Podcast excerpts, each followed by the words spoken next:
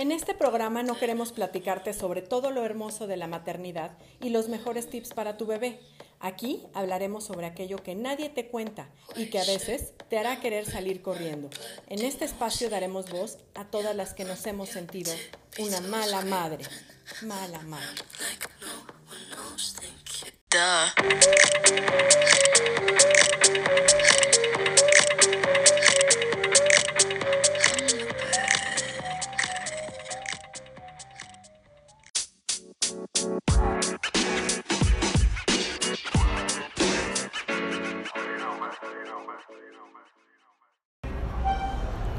Hola, ¿qué tal? Muy buenos días. Soy Adriana Lozada y pues me da muchísimo gusto poderlo saludar nuevamente en otro episodio de Crónicas de Mala Madre.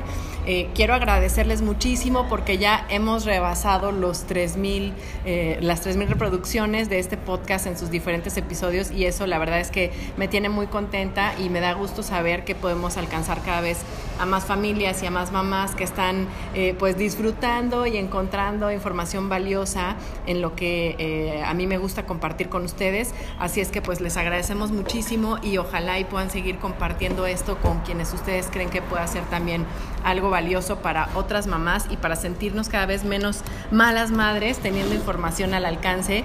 Y pues el día de hoy tengo muchísimo gusto de poder platicar con Connie Rodríguez, quien es eh, químico clínico biólogo, pero eh, también después cursó una maestría en educación y justamente pues toda la experiencia de más de 20 años en escuelas como maestra, como directiva, dando conferencias y talleres eh, como escuela para padres y sobre todo, bueno, pues con la experiencia de ser mamá de tres y abuelita de dos, que eso pues eh, es de donde me encantaría que el día de hoy platiquemos un poco más al respecto, Connie, de las abuelas. ¿Cómo estás? Buenos días. Claro que sí, buenos días, un saludo para todo tu hermoso público que te escucha, es hermoso el trabajo que realizas, te felicito Muchas Diana, gracias. y es un placer, un gusto enorme estar aquí contigo y haberte conocido, ¿verdad? Sí, muchísimas gracias. este Pues lugar. justamente algo de lo que de lo que me parece muy interesante es que eh, tuvimos el gusto de conocernos, Connie, a través de una red de apoyo, Así es. ¿no? Y esta red de apoyo que lo que implica también es, pues, que hoy tenemos esa posibilidad de poder conectarnos con Así mucha es. gente y de poder sentir como ese... eh, pues ese respaldo de saber las experiencias de otras mamás, de otras generaciones y ahí me encanta la idea de que pues las abuelas siempre han jugado un rol importantísimo en la crianza de los hijos, quienes tenemos la fortuna de contar todavía con nuestra mamá en el momento que somos nosotras mamás y pues es donde se hace una gran conexión de nuevo, creo yo, madre e de decir, ahora sí te entiendo en muchas cosas, mamá, ¿no? es. Resuenan esas palabras de ya serás madre un día y me vas a entender. Y bueno, pues sí, no, no hay más que aceptar que de verdad no hay mejor ayuda que la de tu propia mamá. Así es. Muchas ocasiones las suegras también son un gran apoyo. El caso es que las abuelas juegan un rol fundamental en criar a nuestros pequeños. Así es, así es, tal como dices, y es un privilegio y una bendición enorme el experimentar primero ser madre y después ser abuela. Y de verdad, yo creo que lo más importante para que yo podría decirles a, a las abuelas es que tengan una mente abierta. Que pensemos, eh, la gente de mi generación, que te voy a decir será entre los 50 a los 60 años, que tal vez ahorita están siendo eh, o viviendo la experiencia de ser abuelas, eso es muy importante, tener Sí. una mente abierta. Eh, Pensar que tenemos que cambiar no es pensar que hicimos mal el trabajo anterior. Ese es el Eso punto es muy, clave. muy importante. Claro. Es pensar que vamos a mejorar y que deseamos que nuestros hijos sean mejores. Una vez mi hija me dijo, es que yo no puedo, cuando era adolescente, yo no quiero ser como, yo no puedo ser como tú. Ella se Claro. medía conmigo, ¿no? Yo no puedo ser como tú. Y se exigía mucho a sí misma. Entonces yo me quedé así sorprendida y, y- y me sacó de base. Le dije, hija, es que yo no quiero que seas como yo, nunca he querido que seas como yo. Y pensé, dije, quiero que seas mejor, Mejor, que yo. por supuesto. Mejor que yo. Entonces, la verdad, eh, esto es algo que no podemos perder de vista. Qué bueno que lo mencionas, porque efectivamente eh, algo de lo que a veces uno considera es que lo más fácil es repetir patrones y, caer en ciclos de pues repetición, como uno vivió, como uno creció, cuando en realidad las circunstancias son otras, ¿no? y platicábamos ejemplos tan sencillos como eh, eh, cuando yo era niña, que no fue hace mucho, no había celulares, ¿no?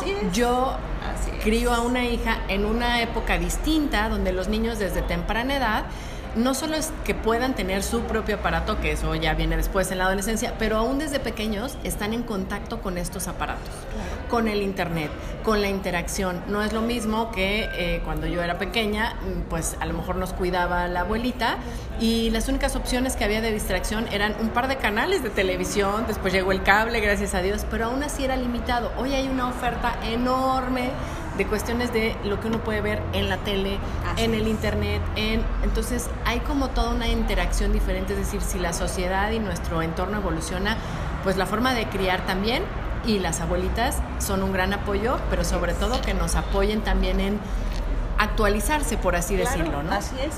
Y también el, cuando uno entiende esto, es una ventaja en doble sentido. Ventaja para la mamá, ventaja para, para ti y, para la mamá y para los nietos, ¿sí? Claro. Y para ti misma, porque créeme, el cerebro se renueva cuando aprende cuando aprende cosas nuevas. Entonces, el, eh, por eso de, eh, por ahí hay artículos que dicen que los niños reviven a los ancianos. Incluso mm. hay niños eh, que los llevan a visitar asilos de ancianos porque han visto que el contacto de los niños con los ancianos los renueva. Claro. Y es, es por esto, o sea, e, es un deseo de ir adelante y de saber que hay futuro. Nada es más triste que pensar que ya llegaste al final y que ya no tiene nada más que hacer. Nada que aportar cuando hay mucho cuando hay mucho que hacer y que aportar. Ahora, nunca olvidando que no es nuestra responsabilidad. Por Eso supuesto. es muy importante. Porque a veces nos metemos a leer y queremos y decimos, ah, yo no lo hice así y nos sentimos culpables, deja la culpa a un lado. Sí. Y yo les digo siempre a mis, a mis padres de familia, quiero que pienses que lo que estás haciendo es sembrar, que te preocupes por lo que vas a sembrar y que tú vas a cosechar. Y como en una tierra vas a cosechar cosas buenas y vas a cosechar también cosas malas. A veces no porque tú mismo las hayas sembrado, sino porque cayó plaga, cayó plaga y lo que sea. Lo importante es que cuides luego lo que aquello que tú estás sembrando. Sí. Pero si hubo algo negativo, no importa. También no juzgarnos tan duramente. También tú fuiste tierra y sacaste adelante aquellas cosas en las cuales eh, tus papás se hayan equivocado, ¿no? Por supuesto, y es una, es una forma en que podemos a lo mejor rectificar, Exactamente. Y por ahí escuchaba yo un día una frase que me pareció muy, muy atinada y muy linda, eh, que los abuelos son a veces tan permisivos, a veces son eh, pues consentidores, como es parte de su labor, bien decíamos, ya no están para educar, sino para malcriar un poco, para consentir y disfrutar y tener esta parte este, mucho más amigable, pero en parte porque es una segunda oportunidad, a lo mejor de reponer aquello que sientes que te faltó, Así ¿no? De agregar ese granito y decir, híjole, yo creo que a lo mejor fui muy dura en esta cuestión de, pues no sé, ser muy estricta con ciertas normas, con la comida, con esto. Y entonces con mis nietos, pues ya les voy a dar chance porque pues se vale, ¿no? Que tengan ese balance, su mamá que sea la estricta y yo seré un poco más permisiva. Así es, muchas veces eso es, es parte de lo que uno hace, nada más siempre cuidando en que aquello en lo que tú vas a ser permisiva eh, no, va, no vaya directamente en contra de lo que tu eh, mamá o de lo que su mamá, o ya sea tu hija, ya sea tu nuera, claro. Eh, tu yerno también, este, o tu hijo, no importa, no ir nunca en contra de lo que ellos están estableciendo. Claro, los principios básicos. tú puedes ser consentirle, por ejemplo, yo a mi nieto ¿qué te puedo decir? Lo dejo ver un poquito más de tele. Claro, sí. Bueno, sí, y vamos a ver un poco más de tele. Y se ve que el niño está feliz, está contento porque la abuelita le da un poquito más de chance, ¿no? Y están eh, conscientes, los niños saben perfecto que es porque es la abuela. Así es, pero cuando mi hija llega y dice, ya, ya, ya. y mamá dijo, ya, mi amor, claro. sorry. Entonces, nunca, nunca este, contradecir a la mamá enfrente del niño, ni tratar tampoco de imponer nuestras ideas. A veces pueden ser buenas porque a veces leemos y estamos viendo que la mamá no está haciendo lo que debería y queremos intervenir. Yo creo que no es no es positivo. Aunque, lo que, aunque nuestra intervención quiera ser eh, para, aportar. para aportar algo bueno, va a afectar la autoridad de la mamá y el papá en ese sentido con la abuela y eso yo creo que no es no es no es positivo sí, para el niño. Qué bueno que lo mencionas porque la verdad es que bueno, en, en, nuestra sociedad como decimos afortunadamente y sobre todo aquí en México somos una sociedad muy muégano, ¿no? La familia muy unida y gracias a Dios las abuelas son un gran apoyo no solo en la educación, sino también en el tiempo que se requiere para cuidar a los niños. Entonces, hoy que muchas mamás trabajan, se apoyan en las abuelas para que sean quienes cuidan a los niños después de horario de clases y demás. Pero sí es muy importante decir, bueno, este espacio es el espacio del tiempo de la abuela.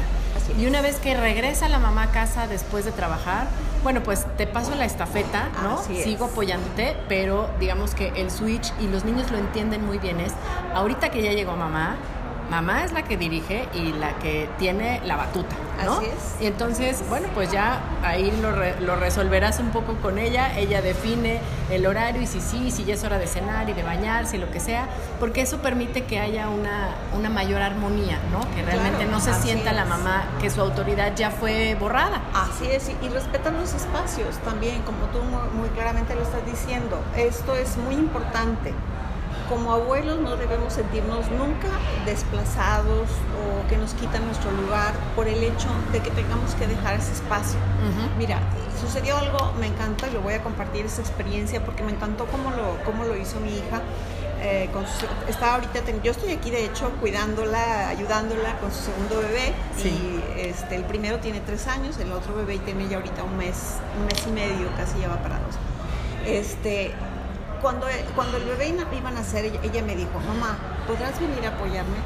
Y yo le dije, pues claro, encantada. Hija, encantada en la vida, ¿verdad? O sea, yo suspendí conferencias y todo por tal de venirme para acá.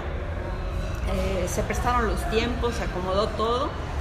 Y, y, y, me dijo, solo que te quiero decir, quiero advertir algo, quiero hacer las cosas un poquito diferente de como fue con, con el primer bebé. Y dije, sí, dime qué quieres hacer. Dice, es que quiero que estés, pero quiero que no estés. ¿Cómo? A ver, explícame. Sí, me dice, es que yo quiero tener al bebé en el hospital, que esté mi esposo conmigo en el momento, y luego meter, que el primero que entre a conocer el bebé sea, sea, mi, sea Karim, o sea, su, su hermano mayor. No quiero que nadie más esté. Quiero que ese tiempo sea de nosotros. De la familia de nuclear. nuclear. Sí. Quiero, quiero vivir la experiencia así porque en, con el primero no se me ocurrió porque era el primero, pero ahora estoy pensando en cómo voy a presentarle mm. a su hermanito a, a, Karim, ¿verdad? Entonces me dice, yo no quiero que te sientas, pero me podrán ir a ver al hospital al siguiente día si quieres o lo que sea. Y yo digo, hija, ¿en qué necesitas mi apoyo? Claro. En lo que tú necesites de mi apoyo, yo estaré ahí. Uh -huh. Si lo que necesitas es que Karim no pierda la estructura que lleva, yo voy a estar con Karim. Si lo que necesitas es que yo te ayude a ti con, con el, el bebé, bebé, pequeño, yo voy a estar ahí. Tú dime lo que tengo que hacer y yo me adapto. Uh -huh. Y claro que no me siento, me encanta la idea. Claro. Entonces, lo hicieron así y fue maravilloso. Este, la verdad, ves las fotos, ves el video que luego nos mandó mi, mi, mm. mi, yerno del momento en que conoció, y tú dices como abuelo, es que yo debía estar ahí, es que yo quería estar ahí, es que yo quería verlo. No, claro. porque era su tiempo y era su momento, y eso fue para ellos algo maravilloso. Si nosotros hubiéramos estado ahí, cualquiera de los abuelos paternos o maternos, uh -huh. los tíos, los primos, todos, si hubiéramos estado ahí en ese momento, no se hubiera dado de la misma manera. Claro, y permitirles Ajá. como ellos diseñaron y como, como les es. gustaría que tenían esa idea de conservar el recuerdo de esa forma, respetarlo. Y como dices, eso creo que es algo muy, muy importante que vale la pena que a lo mejor las abuelitas que nos escuchan o las mamás que entiendan que podemos tener esa comunicación tan abierta y pues de ahí parte el evitar conflictos, ¿no? Así es. Si claramente lo decimos, de verdad no te sientas y que del otro lado seamos conscientes de no es contra ti, tengo esta idea de hacerlo diferente, tengo esta, esta intención, me gustaría que se haga de tal o cual forma y con eso evitamos mucho más conflictos. Desafortunadamente a veces creo que el ser humano tendemos a ser un poco controladores, ¿no? Y queremos que Así las cosas es. se hagan de tal forma y creemos que nuestro método es el mejor. Eso sí es también muy común. Entonces, si alguien te propone hacerlo diferente, dices, ¿pero por qué? está muy mal, así no se hace. Y la verdad es que hay muchos caminos para llegar a veces a un mismo resultado. Y lo más importante es el respeto. Claro. Somos una sociedad que carecemos de, de un verdadero respeto. Yo creo que ha sido en lo que yo he podido eh, observar y reflexionar y leer a diferencia de otras sociedades, no entendemos muy bien cómo poner los límites. Y los límites son lo que define el respeto. Sí, eh, cuando tú pones un límite, como se lo pones a los hijos, también nos lo ponemos entre las personas adultas, ¿no? Entonces yo tengo que aprender a respetar, a respetar ese límite sin verme afectada. Claro. Igual el otro tiene que aprender a respetar mi límite sin verse afectado.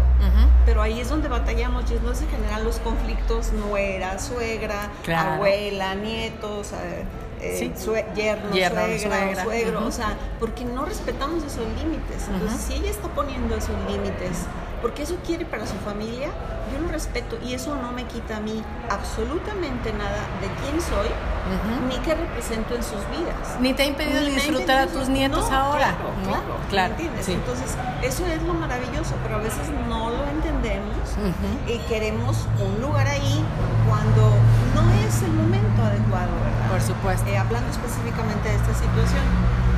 Y claro, o sea, ellos se arriesgaron a, hacerlo solos. El, sentimiento de las demás personas, porque muchas veces la costumbre es que llegue toda la familia. toda la familia ahí, ¿verdad? Entonces, este, bueno, son cambios de paradigma, ¿no? Exactamente. Cambios de paradigma total y hay que estar dispuestos a. Eso nos hace crecer y ser mejor persona. Al contrario a lo que podamos a veces pensar, ¿no? Claro, sí. Connie, y eh, en tu experiencia de todos estos años con papás, ahora como abuela, eh, ¿qué es lo que tú consideras que es lo más importante en cuestión ya emocional de lo que le trae a la vida sobre todo de los niños en esta, en esta etapa cuando son tan pequeñitos, el sí tener esa posibilidad de convivir con los abuelos y todos los beneficios que eso puede traer para ellos. Ajá, mira, yo creo que lo más importante eh, es lo mismo que con los papás, eh, aunque de manera diferente, ¿verdad? Obviamente, como ya hemos hablado. Lo primero es establecer una relación con el niño, hacer una conexión con él. Y la conexión con el niño no se hace eh, dándole cosas, permitiéndole excesos, saliéndose eh, o a veces sí es bonito ser un poco cómplices y darles unos ciertos, ciertos permisitos, ¿no? Dentro de los límites que son correctos, pero nunca eh, desautorizar al padre y con el fin de ganarnos el afecto del niño, porque no funciona así. La manera como tú te vas a ganar eh, el afecto del nieto es haciendo una conexión con él, haciendo una relación. ¿Y cómo haces eso? Métete en su mundo. Claro. Si al niño le gusta ver un programa de televisión, métete. Yo ahorita ya me sé todos los Super Wings y los eh, eh, Paw Patrol, todos, porque mi nieto eso es lo que está inmerso, los superhéroes, está ahorita ahí en eso, pues yo estoy en eso. ¿Sí? Y le hablo de eso y estamos en una conexión maravillosa. Tiene, Hablan ese mismo idioma. El mismo idioma. cuéntale cuentos y cuéntale cuentos de su interés. Claro. Hay muchos cuentos que podemos contar, porque hay cuentos como que los que los que nos contaban los clásicos, los clásicos, pero sé creativo invéntate cosas. Claro. Yo me invento cosas. Que Oye, porque además algunos de los clásicos son muy crueles. Ya hoy que los analizamos a fondo dices, ay caray, ese de que abandonaron a los niños en el bosque está medio, medio triste.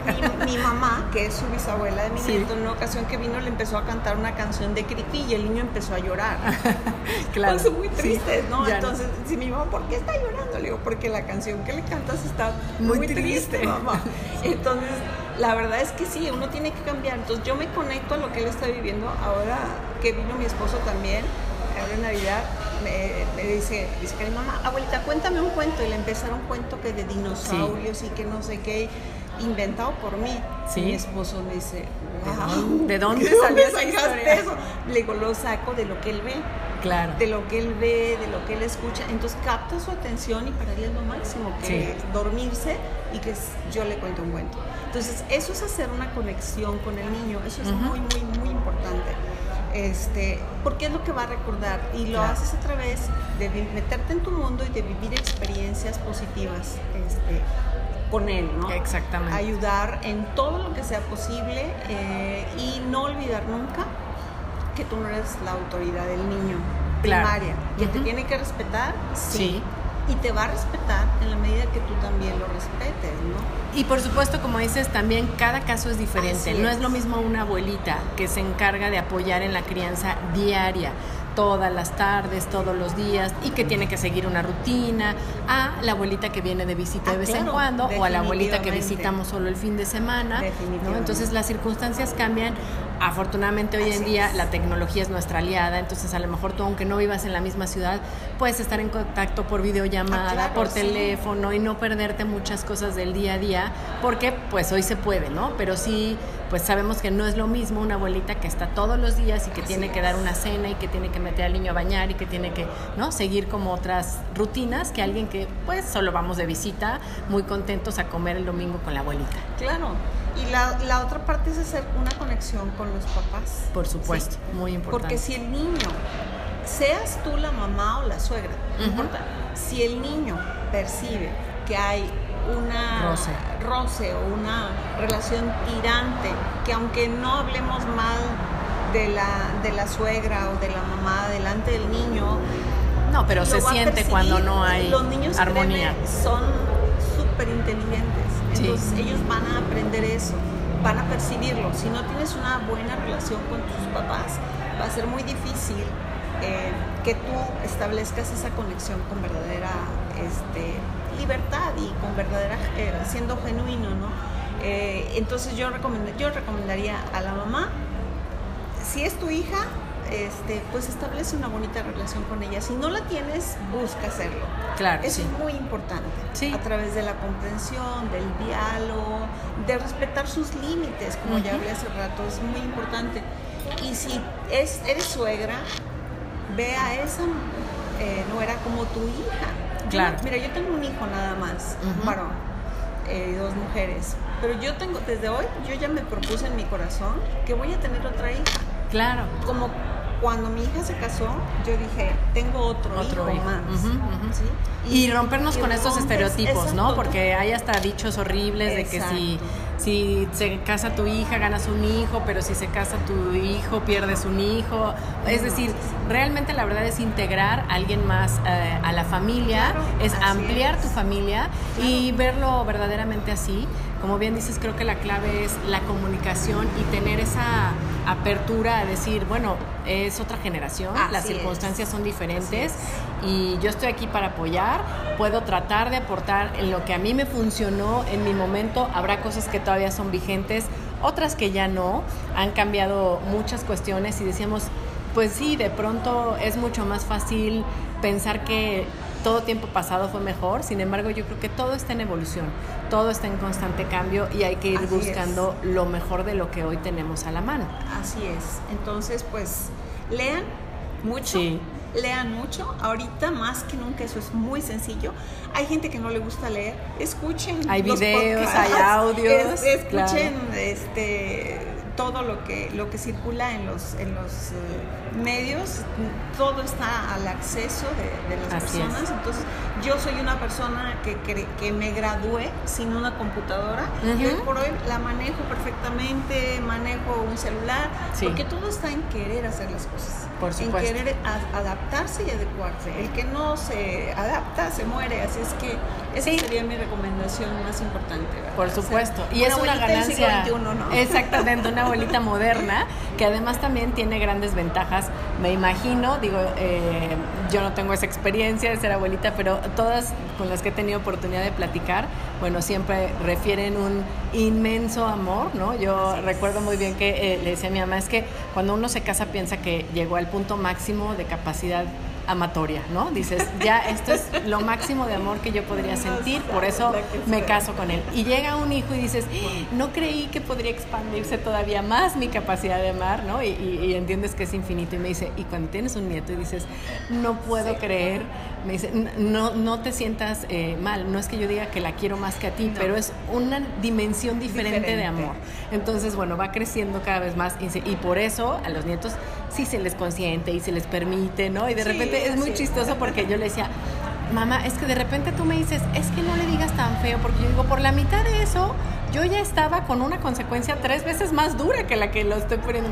Sí, pero ya no le digas, no, no la regañes, ¿no?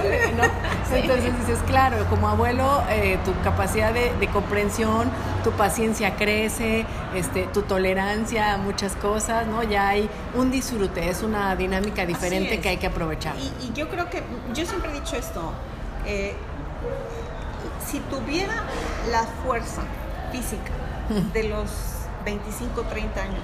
Y la experiencia de hoy sería la supermamá. claro. Sí, pero la verdad, o sea, la, la, experiencia de la abuela, lo ya vivido, algo que te hace ser así más laxa, más, ay, no seas tan estricta, es que ya sembraste, ya recogiste, viste que te fue bien. Entonces como que les, le bajas al estrés, ¿verdad? Dices, ah, no, va a salir bien y va a funcionar. Entonces, esa parte que la mamá la está viviendo, ahí es donde nosotros como abuelas podemos entrar a aportar toda su experiencia. Bárbaro. Por supuesto. Hija, tranquila, hija, las cosas van a salir bien. Hija, vas a tener éxito al amamantar. No te desanimes, vas a ver, mira, eh, eh, que no quiere comer, va a comer, tú no te preocupes, nada más sigue sembrando. y ese tipo de cosas es ahora sí que estar echando porras, ¿no? Exactamente, sí.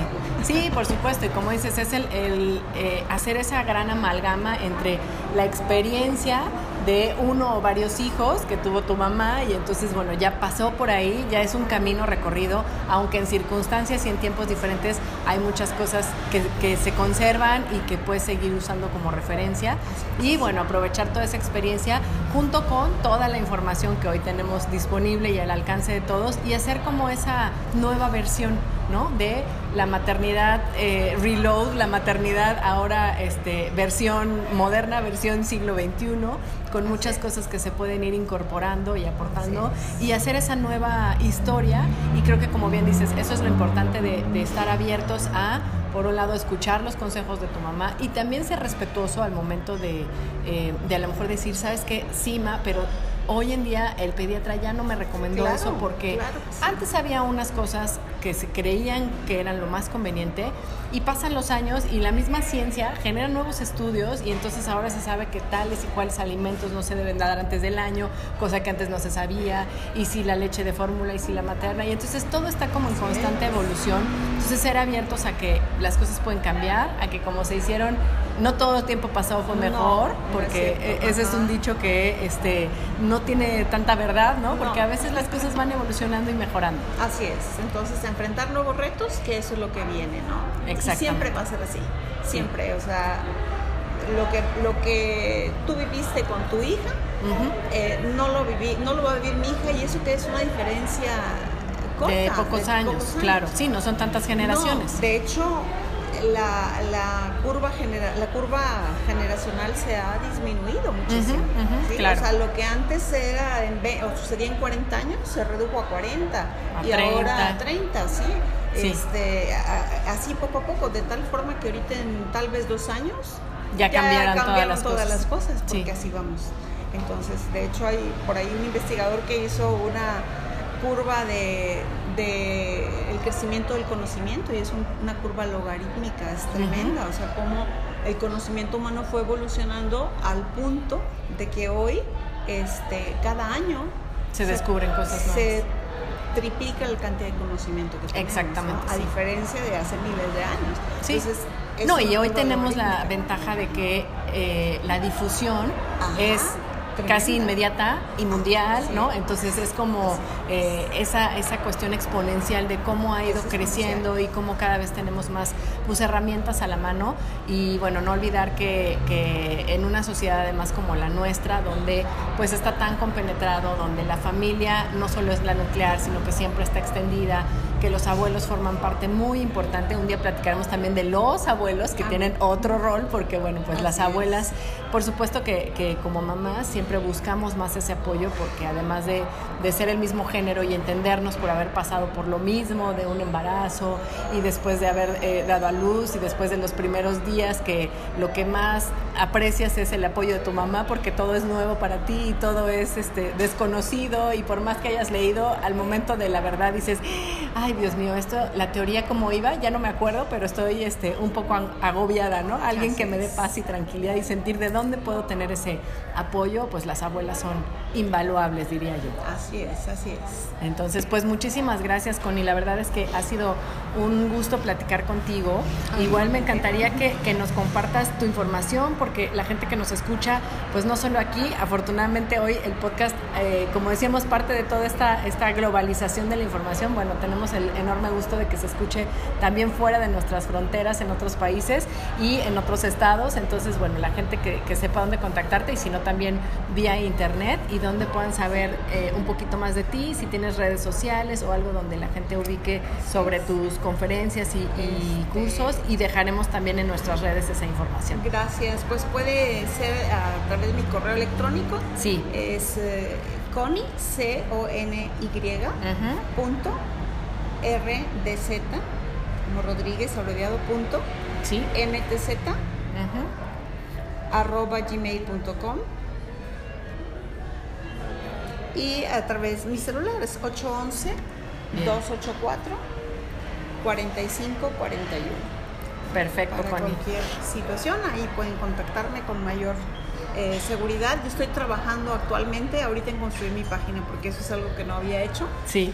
Eh, pero este, por lo pronto ahí me pueden contactar. Perfecto, claro que sí. Muchísimas gracias, Connie. Y bueno, pues los invitamos a que sigan compartiendo esta información, a que nos hagan llegar también sus comentarios respecto de eh, los temas que les gustaría que siguiéramos tratando y qué es lo que les ha dejado, sus experiencias. Nos encanta saber y escuchar cuando llegan mensajes también a través de las redes sociales respecto de todas las cuestiones que les van dejando y eso, bueno, pues nos da muchísima satisfacción escucharlos entender y saber hasta dónde puede eh, alcanzar ¿no? las familias que tienen el gusto de acompañarnos y las mamás que pues podemos entrar con ustedes y apapacharnos, abrazarnos, sentir que de verdad no somos malas madres, que estamos en este camino haciendo lo mejor que podemos. Así es que pues muchísimas gracias de nuevo Connie.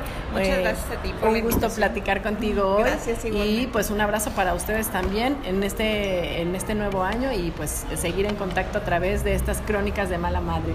Muchísimas gracias. Buen día. Chao. Gracias.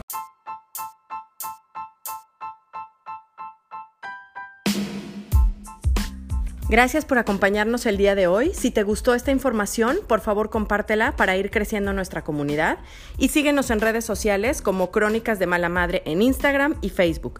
Ahí compartiremos más información y datos de nuestros invitados y puedes buscar un nuevo tema cada martes, porque no eres la única que se ha sentido una mala madre.